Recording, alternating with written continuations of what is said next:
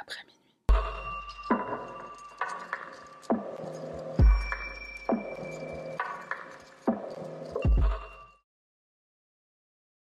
Salutations, euh, mon cher panda. Moi, c'est Sarah. Bienvenue sur ma chaîne. Avant de commencer, je suis obligée de faire un petit, euh, un petit. Il y a certains mots que je n'ai pas le droit euh, d'utiliser euh, sur cette plateforme.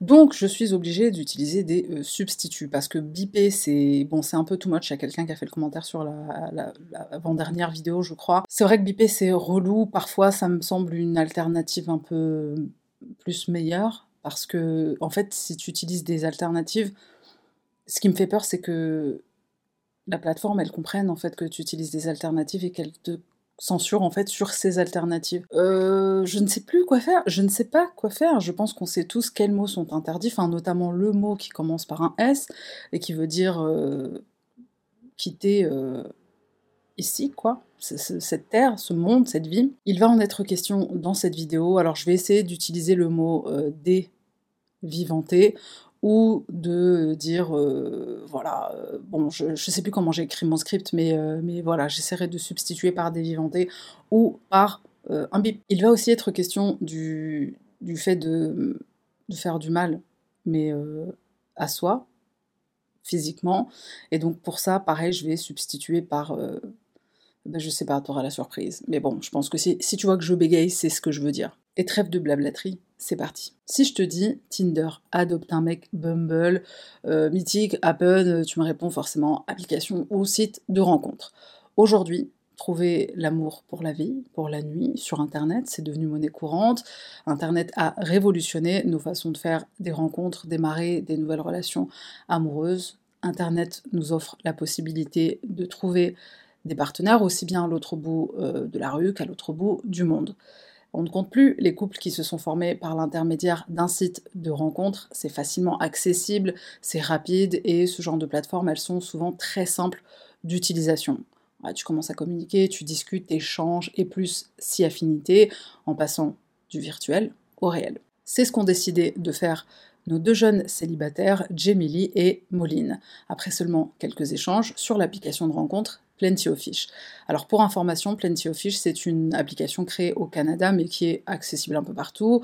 Plenty of Fish, ça veut dire plein de poissons et ça vient de l'expression anglaise Plenty of Fish in the Sea. Il y a plein de poissons dans l'océan.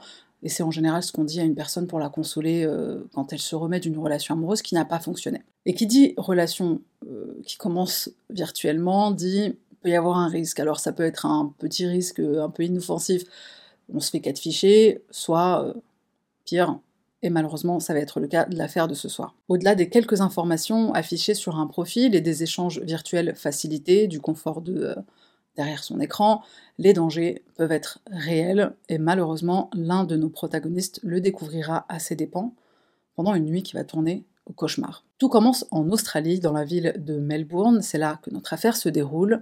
Melbourne, c'est une ville historique, cosmopolite, multiculturelle, elle fait partie des villes les plus agréables à vivre au monde, au cas où tu ne le savais pas. C'est à Melbourne où Jamie Lee Dolegui, de son nom complet, voit le jour en 2020. Son père est médecin, sa mère est maman au foyer. Jamie a deux frères aînés et une sœur cadette. Une famille en apparence tout ce qu'il y a de plus normal. Les Dolegui ont des revenus confortables. Ils vivent dans une grande maison dans un quartier résidentiel de Melbourne. Et ce tableau idyllique d'une famille heureuse, en apparence, bah, si on creuse un peu, s'effondre tel un château de cartes. Quelle famille n'est pas dysfonctionnelle? Limite, une famille, ça doit être dysfonctionnel. Sinon, le monde tournerait rond. La fratrie d'Olegui grandit au sein d'une famille dysfonctionnelle, comme beaucoup euh, d'entre nous, une famille sujette à des conflits fréquents, des violences quotidiennes. Dès son plus jeune âge, la jeune Jamie assiste, impuissante, à la violence domestique. Son père est physiquement et verbalement violent envers sa mère. Jamie est élevée dans ce foyer où règne abus et maltraitance. Et on est très loin d'un environnement sain et idéal un enfant. Un jour, alors que Jamie n'a que 6 ans, son père agresse sa mère si brutalement qu'elle perd connaissance. Les enfants sont présents au domicile et ce sont leurs cris qui alertent les voisins, c'est les voisins qui appelleront ensuite la police. Le père de Jamie est arrêté, il est condamné et incarcéré. Avec un père violent derrière les barreaux, on pourrait penser le calvaire familial s'arrête là, mais la situation ne s'améliore pas loin de là.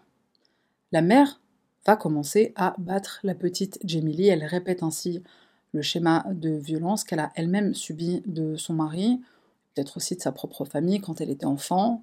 Et pour Jamie le supplice continue. Quand sa mère se remet en couple avec un nouveau compagnon,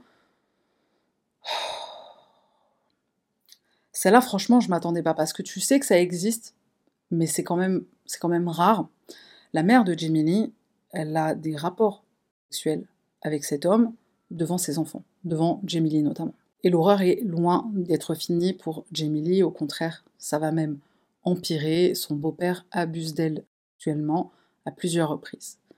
Jamie qui est à l'école primaire, elle raconte ce qu'il se passe chez elle, et donc à l'âge de 10 ans, elle est retirée à sa mère par les services sociaux pour être placée sous la protection de l'État. Malheureusement, les épisodes de violence et d'abus répétés vont marquer à jamais la petite Jamie Les répercussions seront désastreuses sur son développement psychologique et la formation de sa personnalité. C'est des traumatismes qui vont la poursuivre jusqu'à l'âge adulte. Habituellement, l'État place les enfants dans des familles d'accueil, mais ce ne sera pas le cas de Jamie Suite à une évaluation psychologique, on estime qu'elle doit être surveillée et assistée quotidiennement par une équipe soignante dans une structure spécialisée. Mais en grandissant, la personnalité de Jamie met mal à l'aise les soignants et les travailleurs sociaux qui s'occupent d'elle. L'un d'eux se souvient qu'un jour, elle pouvait paraître heureuse et souriante, et le lendemain paraître effrayante. Elle hurlait comme un loup et mordait tous ceux qui s'approchaient d'elle, comme si elle était possédée. Fin de citation. À l'adolescence, Jamie passe par plusieurs phases. Alors ça va commencer par la phase loup-garou. Et non, non, c'est pas des blagues. Elle est persuadée d'être un loup-garou. La phase d'après, bon, peut-être que tu auras deviné, c'est le vampirisme. Hein, et c'est pas vampire sexy genre euh, Edward Cullen. Après ça, Jamie pense être un démon. Bon, euh, dans sa nature, un démon, c'est pas quelqu'un de très sympa. Notre adolescente se met constamment en danger. L'équipe soignante doit redoubler d'efforts pour la surveiller. Un jour, par exemple, elle s'enfuit. Alors, euh, pour faire quoi? Pour aller où? Me demanderas-tu? Elle va dans un marais pour nager à poil. Une autre fois, elle se déshabille et elle grimpe à un arbre du jardin. Bon, pour laisser respirer peut-être. Ou pour admirer la vue. Jamie va plus loin dans, dans l'étrangeté. Elle s'insère des objets dans ses parties intimes et notamment des piles pour recharger les batteries quand elle est fatiguée. Jamie subit une centaine d'interventions médicales pour lui retirer ces divers objets qu'elle s'insère et que visiblement euh, elle, veut garder en fait. Et c'est aussi à la période de l'adolescence qu'elle commence à euh, faire des trucs sur ses bras.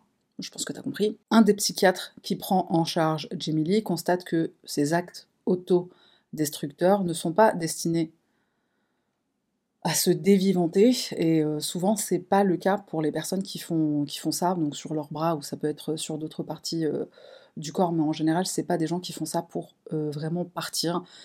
Souvent c'est parce que la souffrance émotionnelle elle est si grande qu'il y a un besoin de sentir physiquement quelque chose de très fort. C'est un peu comme pour te sortir de ta tête et pour revenir à ton corps. Est-ce que l'insertion d'objets divers c'est peut-être euh, pour cette même raison que Jamie fait ça? Et d'après le personnel euh, soignant, toutes ces choses qu'elle s'inflige, c'est plutôt un moyen pour qu'on vienne à son secours et qu'on prenne soin d'elle. Un appel à l'attention. Jamie devient adulte, elle n'a pas une vie sociale comme les autres jeunes de son âge, son instabilité émotionnelle et affective combinée à son trouble de la personnalité l'empêche de créer de véritables liens d'amitié ou des relations amoureuses stables. Et en effet, la jeune femme est diagnostiquée avec un trouble de la personnalité limite, qu'on appelle aussi borderline.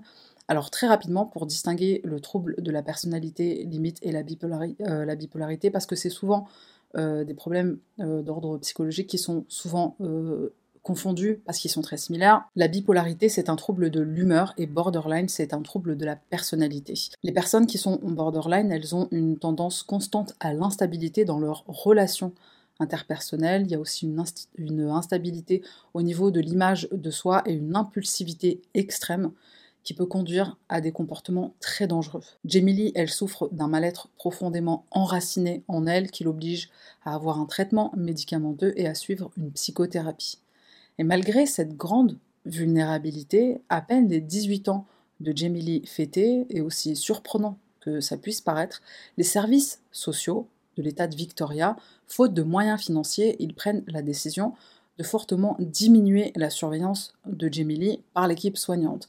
Alors je pense qu'en France, on t'aurait euh, mis à la porte. Je sais que quand tu es euh, pupille de l'État et quand tu es euh, à la SE et tout, je sais qu'à 18 ans, il me semble, bon, tu me diras dans les commentaires si, si tu connais, si tu travailles dans, je sais pas, à la SE par exemple, il me semble qu'à 18 ans, c'est au revoir, merci, et euh, voilà, t'es majeur et tu te débrouilles.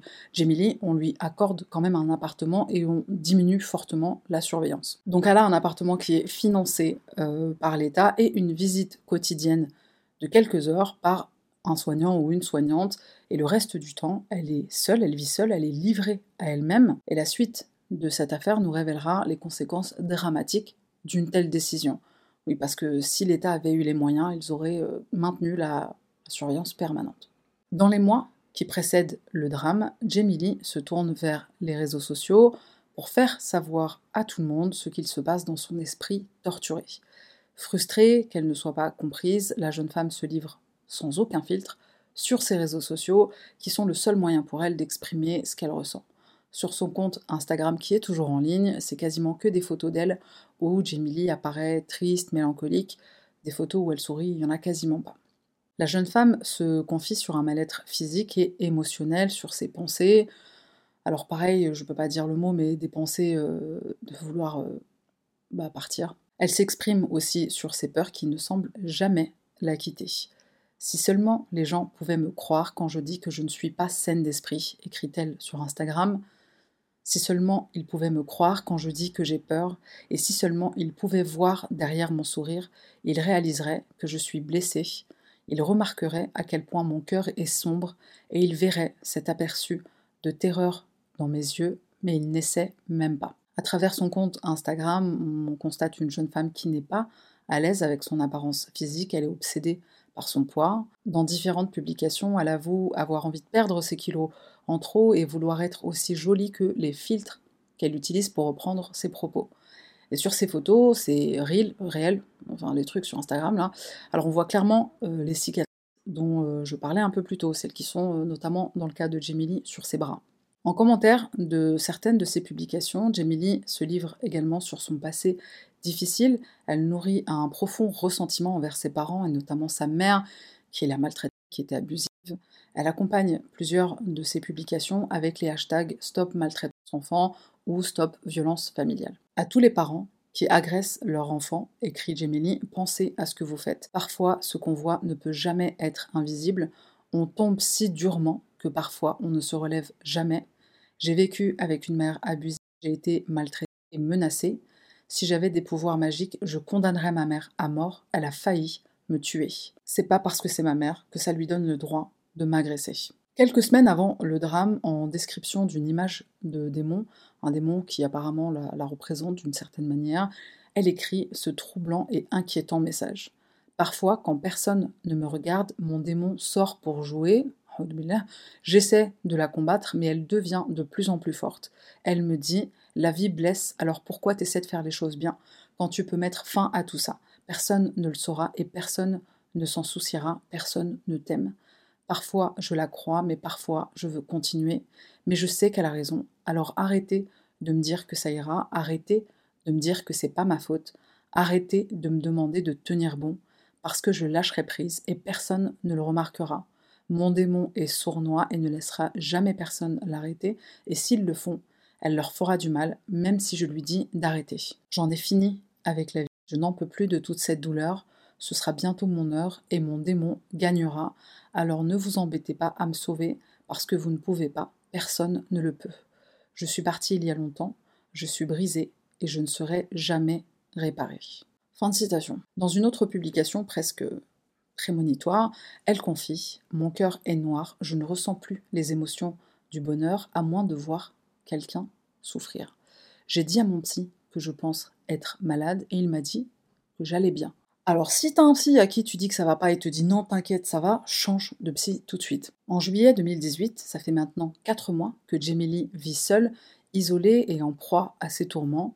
Elle décide de s'inscrire sur le site de rencontre Plenty of Fish. Sur son profil, elle indique que c'est sa première inscription sur une application de rencontre. Et là où euh, les gens vont avoir tendance à embellir leur profil, la jeune femme se décrit en toute transparence. Elle écrit ne pas être sans défaut, bon jusque-là tout va bien.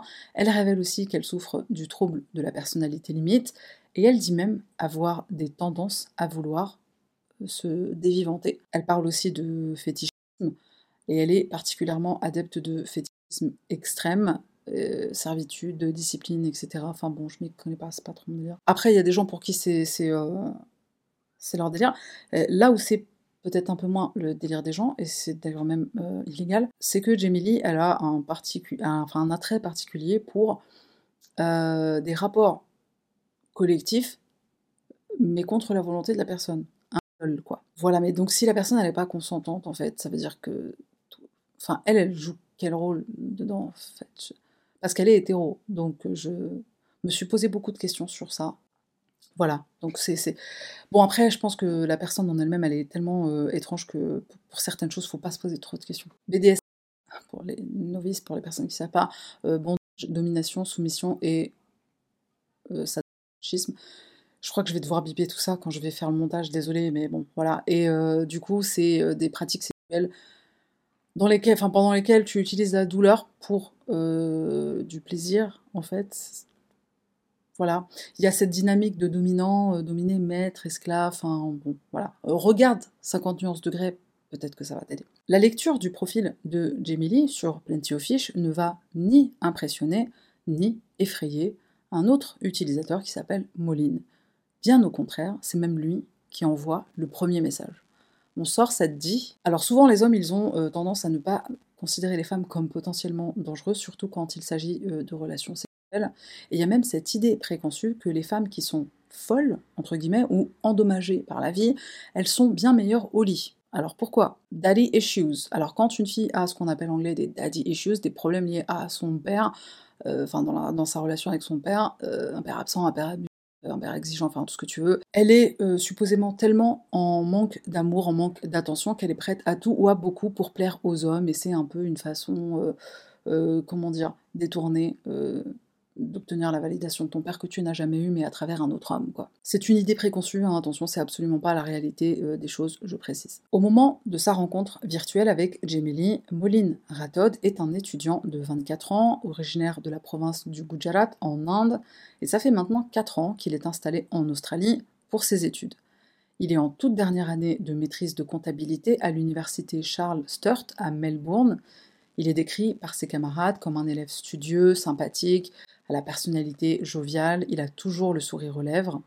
Son ami Lovepreet Singh raconte que Moline est un jeune homme gentil, de nature joyeuse, il a un sens de l'humour sans égal, il est passionné par le cricket, sport anglais très populaire en Inde. Moline est un jeune homme travailleur, motivé, déterminé à se créer un bel avenir et il s'en donne les moyens. Parallèlement à ses études, il a un petit boulot de chauffeur-livreur pour subvenir à ses besoins. Il est le fils unique de Irenbay Rathod, son père, qui est technicien de maintenance en sécurité incendie, et Jagroti Rathod, sa mère, qui est agente administrative dans une école. Les parents du jeune homme décrivent leur fils comme un garçon charmant, humble, facile à vivre, et pour réaliser le rêve de leur fils d'aller étudier en Australie, et ce malgré leurs moyens très modestes, ils vendent leur bungalow qu'ils possèdent, le bungalow qu'ils possèdent pour financer le voyage de Moline. Moline est très reconnaissant envers eux, bien sûr. Irenbay et Jagroti sont incroyablement fiers de leur fils qui a prévu, une fois son diplôme obtenu, de revenir travailler en Inde, et à seulement 4 mois de la fin de ses études, le jeune homme à l'avenir brillant et prometteur a déjà des propositions d'emploi. Nous sommes donc le 23 juillet 2018, le jour où Moline envoie ce fameux premier message à Jimmy sur l'application Plenty of Fish. Et cette journée, pour euh, elle va commencer euh, bah, comme une, pas très bonne journée, en fait. À son réveil, elle se rend compte que sa boîte de médicaments est vide. Elle contacte alors sa soignante, qui lui dit euh, bah, Prends ton vélo et euh, va les récupérer toi-même, va récupérer ton traitement à la pharmacie. Et cette pharmacie, elle se situe à un peu plus de 2 km du domicile de la jeune femme à Sunbury. Lee, elle est pas très contente, c'est le moins qu'on puisse dire. Elle n'a pas envie de sortir de chez elle, j'ai honte, je suis trop grosse. C'est la raison pour laquelle elle ne veut pas quitter sa maison. Et toute cette journée, Jemily, elle va la passer en colère, frustrée, elle qui réclame de l'aide et qui a besoin d'attention, elle va se sentir négligée. Donc quand elle reçoit le message de Moline, un peu avant 19h, elle y voit l'opportunité d'extérioriser la mauvaise journée qu'elle vient de passer. Après une courte discussion entre les deux jeunes gens, un échange qui se résume à un total de six messages, ils décident de se rencontrer le soir même au domicile de la jeune femme. Le rendez-vous est pris, Moline lui demande d'être prête pour les environs de 20 heures, ce à quoi Jamie répond Ok, je mettrai mon parfum préféré. Moline, impatient, roule en direction de la maison de Lee, située sur Ross Court à Sunbury, au nord-ouest de Melbourne. Et lorsque le jeune homme pense qu'il va seulement coucher avec sa nouvelle conquête du soir, il ne se doute pas un seul instant de la tournure tragique que vont prendre les choses. Jamie elle a d'autres projets en tête. En attendant, Moline, elle fait des recherches sur Google. Alors, chaque fois que je dis que quelqu'un fait des recherches sur Google, tu sais que ça va être un truc bizarre. Je vais tuer quelqu'un ce soir pour m'amuser. Je veux commettre un meurtre. Et ces recherches euh, funestes vont la conduire sur une page intitulée 10 étapes pour tuer quelqu'un sans se faire prendre. C'est le blog de qui ça encore? À 20h01, impatiente, mais pas pour les mêmes raisons que Moline, Jamie lui demande par message s'il est encore loin. Il écrit encore 5 minutes et elle s'empresse de lui répondre Je suis tellement excitée, je porte une de mes tenues de cosplay parce que certains hommes aiment à quel point ça me donne l'air soumise. Il est précisément 20h07, Moline arrive à l'adresse indiquée, le jeune homme est accueilli par Lee, vêtu d'une tenue de gothique Lolita, alors si tu ne sais pas à quoi ça ressemble, je te mets quelques photos à l'écran. Lee ne perd pas de temps, elle emmène Moline directement dans sa chambre, ce qui n'est pas pour déplaire au jeune homme posé sur le lit, il discute un court instant, elle lui dit avoir des tendances psychopathiques et qu'il n'est pas en sécurité avec elle. Et ça semble pas inquiéter euh, le jeune homme. Jamie propose alors à Moline de jouer à un jeu de rôle érotique. Je ne sais pas si j'ai le droit de dire le, mot, mais voilà. C'est un jeu sexuel qui donc euh, consiste à euh, mettre les mains autour du cou de son partenaire ou de sa partenaire. tu restreins volontairement l'arrivée d'oxygène et apparemment c'est ça procure du plaisir. Bon, je ne sais pas, jamais, jamais, pardon. Faut que je reprenne mon sérieux parce que c'est quand même une affaire très grave. Mais bon, voilà, donc c'est une pratique qui euh, évidemment est risquée pour les personnes qui ne sont pas initiées. Alors, euh, il y a des personnes qui sont initiées. Si ça plaît à certains, euh, si tu fais en étant safe, voilà, pourquoi pas. Moline, il accepte de s'adonner à cette asphyxie érotique, il pense que c'est un jeu inoffensif et il lui dit D'accord, tant que tu ne me fais pas de mal. Et ils vont même euh, tous les deux convenir d'un signal de sécurité, un petit tapotement, un peu comme au jiu-jitsu euh, brésilien. Un petit tapotement, ça veut dire euh, stop, arrête. Et pendant ce jeu de dominant-dominé, tu l'auras compris, c'est Jamie la dominante. Elle se place derrière Moline, le dominé, elle commence à serrer autour de son cou, et pour s'assurer qu'elle a une bonne prise, elle enroule ses deux jambes autour du buste de Moline. Comme ça, la prise est plus ferme. Le pauvre Moline est pris au piège et il sent que l'étranglement devient de plus en plus intenable, il arrive vraiment plus à respirer, il panique et il commence à taper pour que Jamie arrête. Mais Jamie continue, elle serre même encore plus fort. Le jeune homme a le souffle totalement coupé, il continue de taper frénétiquement, il donne même des coups de pied et elle lui chuchote alors Ça va aller, c'est bientôt fini. Le pauvre jeune homme comprend à ce moment-là qu'il est très mal tombé, il lutte en vain, et Jamie continue à écraser sa trachée jusqu'à entendre un bruit de respiration bizarre, dira-t-elle plus tard. Elle se saisit du cordon de son vibromasseur qu'elle enroule autour du cou de Moline elle serre encore et encore jusqu'à ce qu'elle ne ressente plus aucune résistance, jusqu'à ce qu'elle sente le corps de Moline s'immobiliser. Seulement 53 minutes après son arrivée, Moline est laissée pour mort sur le lit de sa meurtrière et tandis que le corps inerte de son amant d'un soir gît à côté d'elle, c'est vers 21h que la jeune femme appelle les secours. Et voici ce qu'elle va dire au téléphone. Je pense que je viens tuer quelqu'un. Je l'ai fait. Il n'avait pas l'air effrayé. Je l'ai étranglé. Il est sur mon lit. C'était si bon.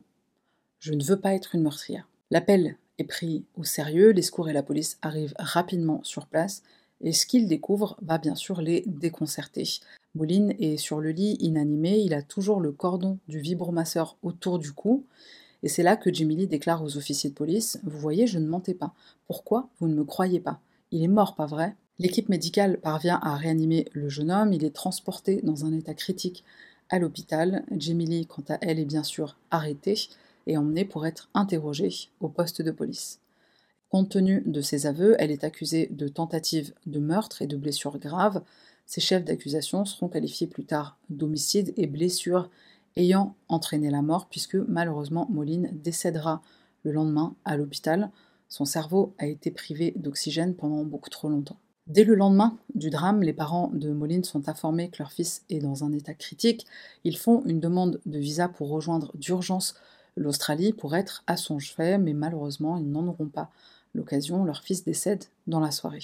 C'est le cousin de Moline avec qui il partage un appartement étudiant qui doit identifier son corps à la morgue. Dévasté, c'est lui qui prévient son oncle et sa tante en Inde de cette terrible nouvelle. À l'annonce de la mort soudaine et violente de leur fils unique, les parents de Moline sont effondrés. L'oncle de Moline, Jayendra Singh Rathod, raconte que la famille est sous le choc. Ils ne mangent pas depuis qu'ils ont appris la mort de Moline, ils pleurent constamment. Ça entraîne aussi chez eux des problèmes de santé. Leur médecin leur administre des injections pour contrôler leur tension artérielle et pour les aider à dormir. L'oncle ajoute aussi que financièrement et mentalement, le couple n'est pas en mesure d'entreprendre le voyage jusqu'à Melbourne pour récupérer le corps de Moline. Nous avons envoyé des emails aux ambassades indiennes et australiennes, dira l'oncle de Moline. Ça coûtera environ 20 à 30 000 dollars, ce qu'ils ne peuvent pas se permettre. Le Gujarati Samaj en Australie et les amis et collègues de Moline collectent de l'argent via les réseaux sociaux. Alors pour information, le Gujarati Samaj, c'est une organisation à but non lucratif qui mène des actions en Australie, en Europe et aux États-Unis. Leur objectif, c'est de venir en aide, accompagner et soutenir la communauté Gujarati. Une fois que les formalités administratives et financières sont réglées, c'est au bout de 12 jours que le corps de Moline est retourné auprès des siens pour être incinéré conformément à la tradition hindoue. Et c'est finalement le gouvernement indien qui financera les frais de rapatriement. Irenbai et Jagruti, les parents de Moline, sont inconsolables lorsqu'ils voient le corps de leur enfant unique. Rien n'est pire que de perdre un enfant. Nous avons du mal à faire face à sa mort. Notre fils devrait toujours être avec nous. Il était à quelques mois d'obtenir son diplôme, mais il est parti pour toujours. Lorsqu'ils apprennent les circonstances de sa mort, c'est l'incompréhension totale. Pourquoi les services sociaux ont autorisé mademoiselle Doulegui à vivre seule et sans surveillance, étant donné qu'elle était dangereuse, demande-t-il. Notre fils est victime de cette fille qui l'a piégé. Nous espérons que justice sera rendue pour que cela n'arrive à personne d'autre. Ceux qui ne sont pas du tout surpris de la tournure, compris les choses, bah, c'est le personnel soignant et les travailleurs sociaux qui s'occupaient de Jamie Ils diront qu'elle n'aurait jamais dû vivre seule, et un des soignants déclare Nous avons tous le cœur brisé, mais nous ne sommes pas surpris. Le comportement de Jamie avant la mort de Moline était extrêmement perturbant. Et pourtant, la décision des services sociaux de cesser la constante surveillance de Jamie à ses 18 ans, elle a été approuvée et on a préféré un suivi de proximité. Clairement, Jamie n'était pas assez stable pour vivre seule quand on sait que seulement 4 mois après son indépendance, elle commet le meurtre. La décision de réduire la surveillance et les soins de Jamie a été justifiée par les autorités par un manque de moyens et de personnel dans la région. À entendre les témoignages de tous ceux qui ont côtoyé Jamie tout le monde savait le risque qu'elle représentait, d'autant plus que dans les mois qui précèdent le meurtre, Jamie disait à qui voulait l'entendre sur les réseaux sociaux qu'elle était dangereuse.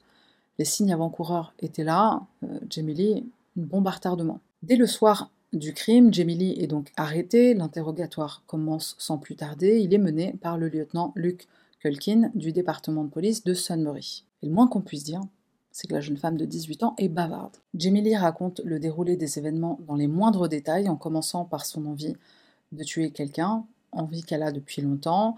Elle détaille sa rencontre avec Moline sur l'application Plenty of Fish, en passant par euh, le jeu érotique, et elle euh, n'oublie pas bien sûr de décrire les émotions et les sensations qu'elle a ressenties pendant qu'elle ôtait la vie de son partenaire. Jamie commence par expliquer qu'elle a passé une mauvaise journée et en début de soirée, Moline lui envoie ce premier message. C'est à ce moment-là que se forme son intention de tuer le jeune homme. J'ai toujours voulu savoir ce que ça faisait de tuer quelqu'un, dira-t-elle. Ce qui n'est sans rappeler euh, l'affaire Jong Yu Jong, et si tu n'as pas vu cette vidéo, je te mets un lien quelque part à l'écran. Jamie Lee raconte qu'elle s'est mise à faire de sombres recherches sur Google, je vais tuer quelqu'un ce soir pour le plaisir, etc. Recherches qui seront confirmées par l'analyse de son téléphone portable par la police. La jeune femme compare son envie de tuer à une envie irrésistible de fumer une cigarette. J'ai juste eu envie de le faire, dit-elle, c'est comme un fumeur qui ne peut pas s'empêcher et qui doit vraiment fumer. Elle continue son récit macabre en disant Je savais que j'allais le tuer s'il venait on lui demande si elle a déjà eu de telles pensées. Elle confie que ses envies de blesser quelqu'un ne datent pas d'aujourd'hui. J'ai souvent pensé à torturer des jolies filles que je voyais à la plage. Elle explique aux enquêteurs que quand elle a vu le gabarit de Moline, il est assez mince, pas très grand, elle a immédiatement pensé, et je cite, qu'il était assez faible pour que je l'étrangle. Jamie avoue que juste avant l'arrivée de son rendez-vous, elle s'est entraînée. Elle s'est entraînée avec un oreiller en le serrant très fort. Je voulais me battre et je voulais qu'il perde. Elle déclare au policier que c'est elle l'initiatrice du jeu érotique et que Moline était prêt à tenter le coup. Il n'avait pas l'air d'un homme fort, dit-elle. Je pensais que l'étranglement serait rapide et facile. Je lui ai proposé de jouer à un jeu et il était désireux d'en apprendre davantage. Je lui ai dit que je ne le laisserais pas partir et qu'il n'était vraiment pas en sécurité. Il m'a répondu qu'il s'en fichait. J'en suis souri et je lui ai dit je pensais être une psychopathe, il m'a dit qu'il n'avait pas peur, et quand on a commencé notre jeu d'étranglement, je lui ai dit qu'il pouvait simplement taper et que je m'arrêterais. Mais il semblait penser que tout ça n'était qu'un jeu. Après ça, Jamie avoue aux enquêteurs qu'elle s'est mise derrière lui, elle a commencé à l'étrangler, il a paniqué, il a donné des coups de pied, il a balancé ses bras, il a tapé pour qu'elle arrête, et elle a serré de plus en plus fort. Elle lui a dit qu'elle était désolée, puis le cordon du vibromasseur et elle dit que soudainement il est devenu mou. Et à la question du lieutenant Luke Culkin, quelle était votre intention Elle répond froidement le meurtre. Et juste après le meurtre, Jamie Lee raconte les émotions de satisfaction qu'elle a ressenties. Je me sentais bien parce que j'ai tellement souffert dans ma vie, je sentais que je reprenais ce qui m'appartenait de droit. Jamie Lee explique que le fait que Molly n'avait pas peur, bah, ça l'a contrariée au départ. Elle avait l'impression d'être une merde, pour reprendre ses mots, parce qu'il ne la croyait pas. Il croyait que tout ça n'était qu'un jeu. J'espérais qu'il appelle la police, ou au moins qu'il riposte un peu plus que ça. C'était presque trop facile. L'interrogatoire se termine avec cet aveu glaçant. En moi, c'était comme une zone de guerre, c'était comme le chaos. Je vais probablement le faire encore. En novembre 2019, soit un peu plus d'un an après le drame, débute devant la Cour suprême de Victoria à Melbourne le procès pour le meurtre de Moline Rathod. Jamie Lee plaide non coupable, et malgré euh, ses aveux incriminants lors de son interrogatoire, aveu qu'elle a en plus réitéré lors de sa première comparution devant le tribunal en septembre 2018. Peu avant que le procès ne commence, une expertise est demandée par le juge Peter Almond, expertise demandée au psychiatre médico-légal Andrew Carroll, le but étant de déterminer si Lee est apte à être jugée.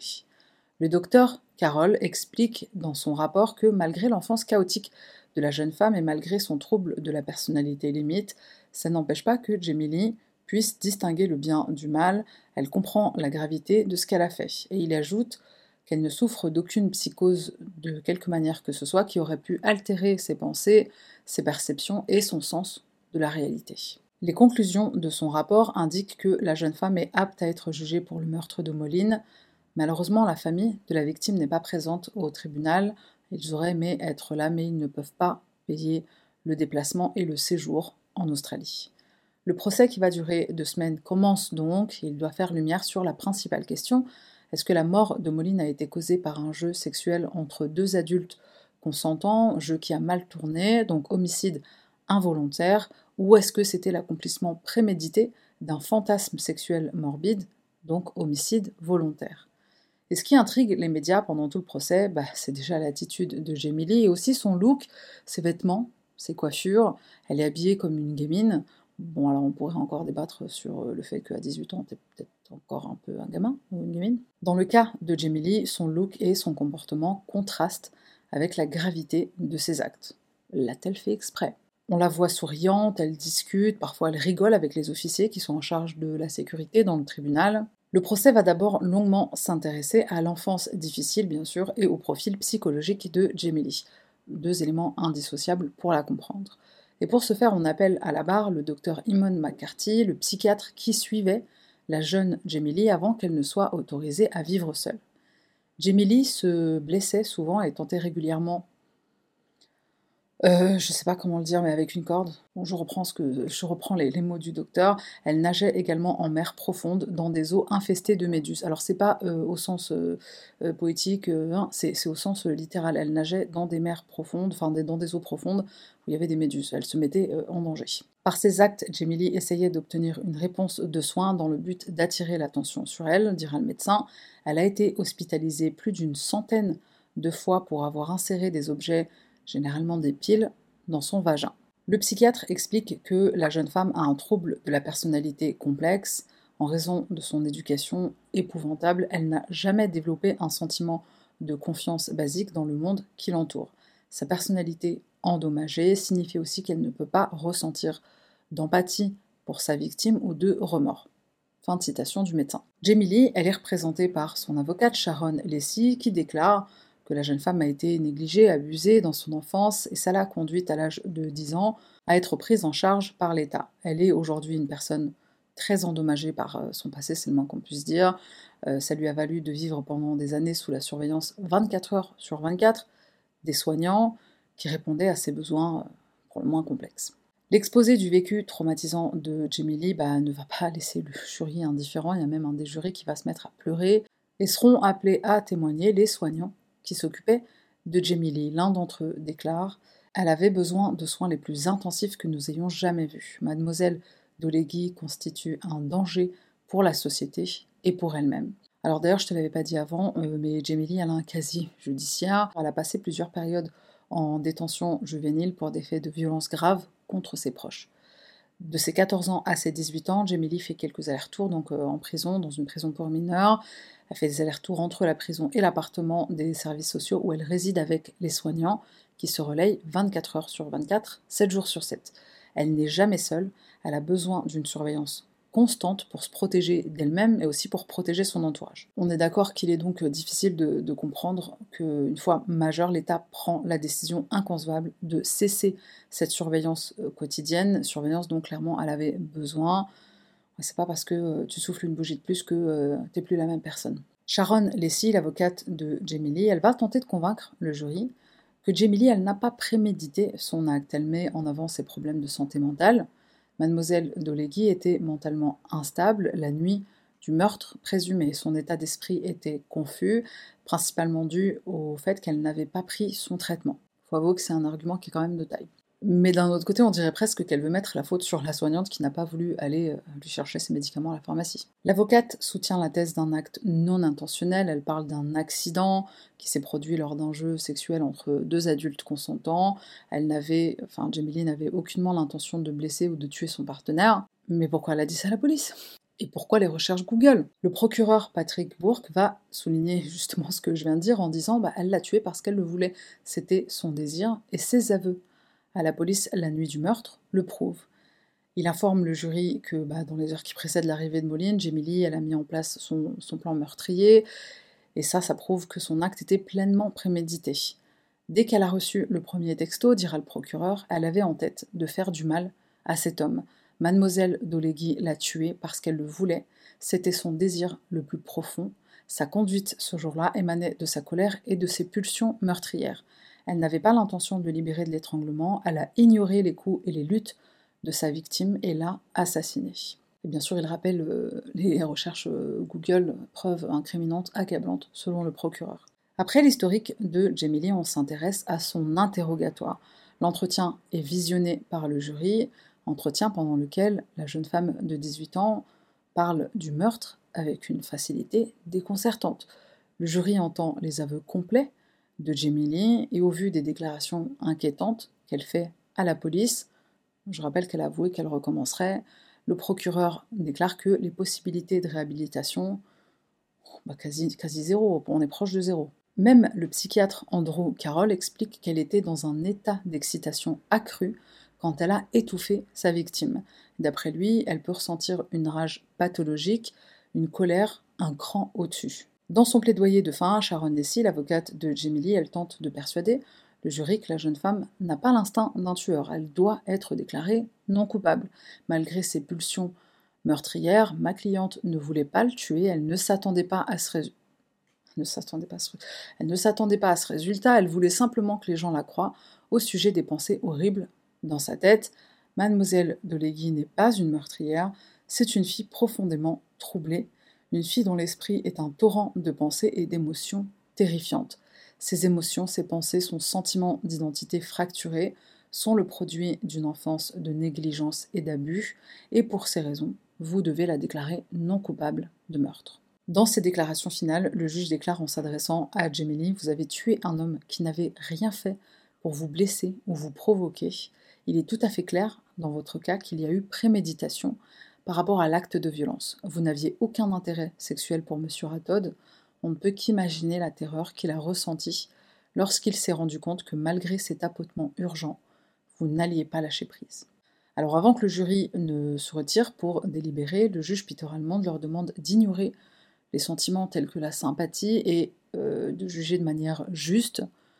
Alors même le juge, il est vénère. Sur le banc des accusés, alors que son avenir est entre les mains de quelques étrangers, les membres du jury, Jamie Alors à ton avis, elle est en train de faire quoi? Laisse tomber, je pense que tu vas jamais deviner.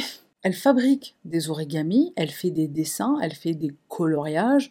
Alors c'est pas des coloriages pour adultes qui déstressent, hein, c'est des coloriages pour enfants. Quoique là encore on pourrait débattre du caractère euh, anti-stress des coloriages, peu importe l'âge indiqué euh, euh, sur le coloriage. Je sais pas si c'est dans, la lignée d'une stratégie de...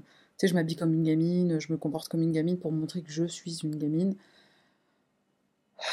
Je sais pas si c'est une stratégie. Les parents de Moline, alors certes, ils ne peuvent pas être présents en personne, mais on leur propose d'assister au procès via un appel Zoom. Et ce procès, en réalité, il n'a pas vraiment pour but de déterminer si Jamie a tué Moline. L'a tué, on le sait. Le but est de déterminer si son état de santé mentale la rend responsable ou non. Une question difficile le jury, il va leur falloir 7 jours de délibération pour se mettre d'accord sur un verdict final. 7 jours. Au bout de cette longue semaine pendant laquelle Jamie s'adonnait sûrement à des activités manuelles, origami et autres loisirs créatifs, le juge la déclare, suspense, coupable d'homicide involontaire. Elle est condamnée à une peine de prison de 9 ans avec un minimum de sûreté de 5 ans et 6 mois. Alors pour information, la peine encourue pour un homicide involontaire en Australie, c'est 20 ans maximum. 9 ans euh, dont, 5 euh, en réalité, euh, c'est quand même une peine très clémente. je connais des mecs qui sont ici qui ont pris plus pour du shit. on l'aura compris, les membres du jury ont grandement considéré l'enfance difficile et le profil psychologique de Lee. Et malgré ça, cette décision, elle va laisser perplexe l'entourage de la jeune femme, et un des soignants dira qu'elle ne devrait jamais être relâchée, elle est trop dangereuse.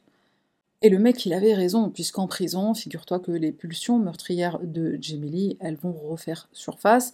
Elle menace de tuer à plusieurs reprises sa co-détenue. Ce qui n'est sans rappeler euh, mon pote Joël de la Chorba diabolique. Quoi qu'elle ait reçu comme punition, ça ne nous rendra pas notre fils, dira le père de Moline. Nous avons tout perdu et nous avons accepté la décision de justice. Notre fils prévoyait de revenir en novembre après avoir obtenu son diplôme. Puis le terrible incident s'est produit en juillet. Lors de sa dernière visite, Moline nous a fait part de ses rêves. Il nous a dit que nous avions tant fait pour lui et que maintenant il était capable de nous soutenir. Il ne voulait plus nous laisser travailler. Et la mère de Moline à son tour dira Nous sommes désormais seuls dans notre vieillesse.